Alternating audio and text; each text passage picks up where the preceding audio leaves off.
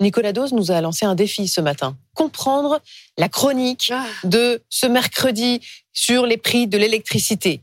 Alors, on remet l'église au milieu du village. Hier, un accord entre EDF et le gouvernement sur le prix de l'électricité applicable à partir de 2026. C'est bien C'est ça, C'est ça. Alors, il s'agit de ce qu'on appelle un prix d'équilibre moyen qui est fixé à 70 euros le mégawattheure. Alors, concrètement, ça veut dire quoi d'abord? C'est le prix auquel EDF va vendre son électricité nucléaire historique à ses concurrents à compter de 2026. Pourquoi 2026 Car fin 2025, le système actuel de l'AREN, ce prix cassé, ce prix Mm. bradé, qui a été imposé par la loi NOM à EDF en 2010 pour permettre à la concurrence d'exister, ce tarif à 42 euros le mégawattheure prend fin. Le nouveau prix, c'est plus 42, c'est 70 euros le mégawattheure. Ça n'est pas du tout un prix TTC pour le client final. C'est au contraire le prix de départ, le prix tout en haut, le coût de production d'EDF, fixé donc en moyenne à 70 euros le mégawatt. Alors, pourquoi d'abord parle-t-on d'un prix d'équilibre moyen? Moyen parce que le gouvernement au début voulait un prix fixe. Et là, c'est un prix moyen sur 15 ans.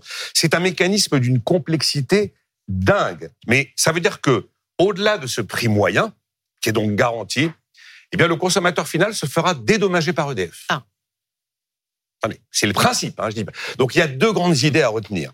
L'idée, c'est qu'on veut arrêter avec le yo-yo des prix de l'électricité, les montagnes russes, comme ce que l'on a pu connaître avec la guerre en Ukraine, et donc garantir de la stabilité, de la visibilité à la fois aux particuliers et à la fois aux entreprises. D'où l'idée d'un prix d'équilibre moyen. Visibilité. On arrête de faire du euh, 70 euros le mégawattheure et 250 euros le mégawattheure parce qu'il y a une crise à l'est de l'Europe. Et on veut aussi préserver les ressources d'EDF. EDF a des montagnes d'investissements pour les années qui viennent. Si on met un prix trop bas, comme les fameux 42 euros le mégawattheure, prix bradé depuis des années, EDF n'a pas les moyens de financer l'avenir. Ce prix de 70 euros, d'après les négociateurs, doit permettre de payer le parc actuel des 56 nu- euh, réacteurs et de financer l'avenir avec les nouveaux EPR et les fameux SMR. On est à 70 euros dans l'accord. La commission de régulation de l'énergie sur ce sujet avait dit qu'elle considérait que le juste prix était 60 euros. Encore une fois, c'est un prix tout en haut. Ça n'est absolument pas le prix de la facture du consommateur. Bah Alors justement, ça aura quel impact sur notre facture? Parce que finalement, il n'y a que ça qui nous intéresse. C'est combien nous, on va payer? Je peux pas vous le chiffrer précisément. Je peux vous Voilà dire que le mégawattheure dont je... ah non s'il vous plaît, le mégawattheure dont Ah, je vous parle, ce mégawattheure là tout en haut prix de, prix de production, c'est environ 60% de votre facture TTC. De la même manière, quand on parle du pétrole, le brut, le pétrole brut, c'est 3 euros sur 10 euros de carburant. Voilà. Après, la première certitude, c'est que demain, ce sera plus cher qu'aujourd'hui. Ça, c'est certain. Le prix d'avant Covid, vous l'oubliez, comme les prix de toute la vie d'ailleurs. On a franchi cette fameuse marche dont je vous parle, on ne redescendra pas la marche. On estime que ça va être entre 10, 15, peut-être 20% plus cher pour les consommateurs. La certitude numéro 2, c'est que l'accord préservera quand même le consommateur final des montagnes russes que l'on a pu connaître avec Mm. les prix d'électricité. Mais il y a plein de zones d'ombre. Quelle sera dans 3-4 ans la part d'électricité historique d'EDF des 56 réacteurs dans l'ensemble du mix d'EDF c'est pas évident. Ensuite, comment va fonctionner le système de dédommagement? Passé ce prix d'équilibre moyen C'est EDF qui se fera prélever par l'État, qui devra reverser au consommateur.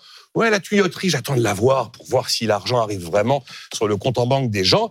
Et puis, ça va dépendre aussi de, du contrat que vous avez. Si vous êtes au tarif régulé de vente, comme la plupart des ménages aujourd'hui, ou si vous êtes au prix de marché. Voilà les éléments de réponse que je peux vous apporter. En tout cas, c'est plus clair pour les entreprises qui, elles, pourront signer des contrats de moyen terme et de long terme. Mais pas d'effet l'an prochain, on est d'accord Aucun effet l'an prochain. Ce sera dans une loi l'an prochain. L'an prochain, le bouclier tarifaire que nous connaissons aujourd'hui sera reconduit en février. Donc, si on a bien compris, on va payer plus cher notre électricité 15 à 20 en 2026. Oui, mais vous aurez, vous, vous allez pas vous prendre des montagnes russes comme on les peut les connaître aujourd'hui. Voilà, un peu plus cher, mais ce ne sera pas l'explosion. Il y a plein de détails que je vous ai pas donnés parce que là, je pense que sinon on était Épargnez-nous les détails. On était fini. Merci, Nicolas.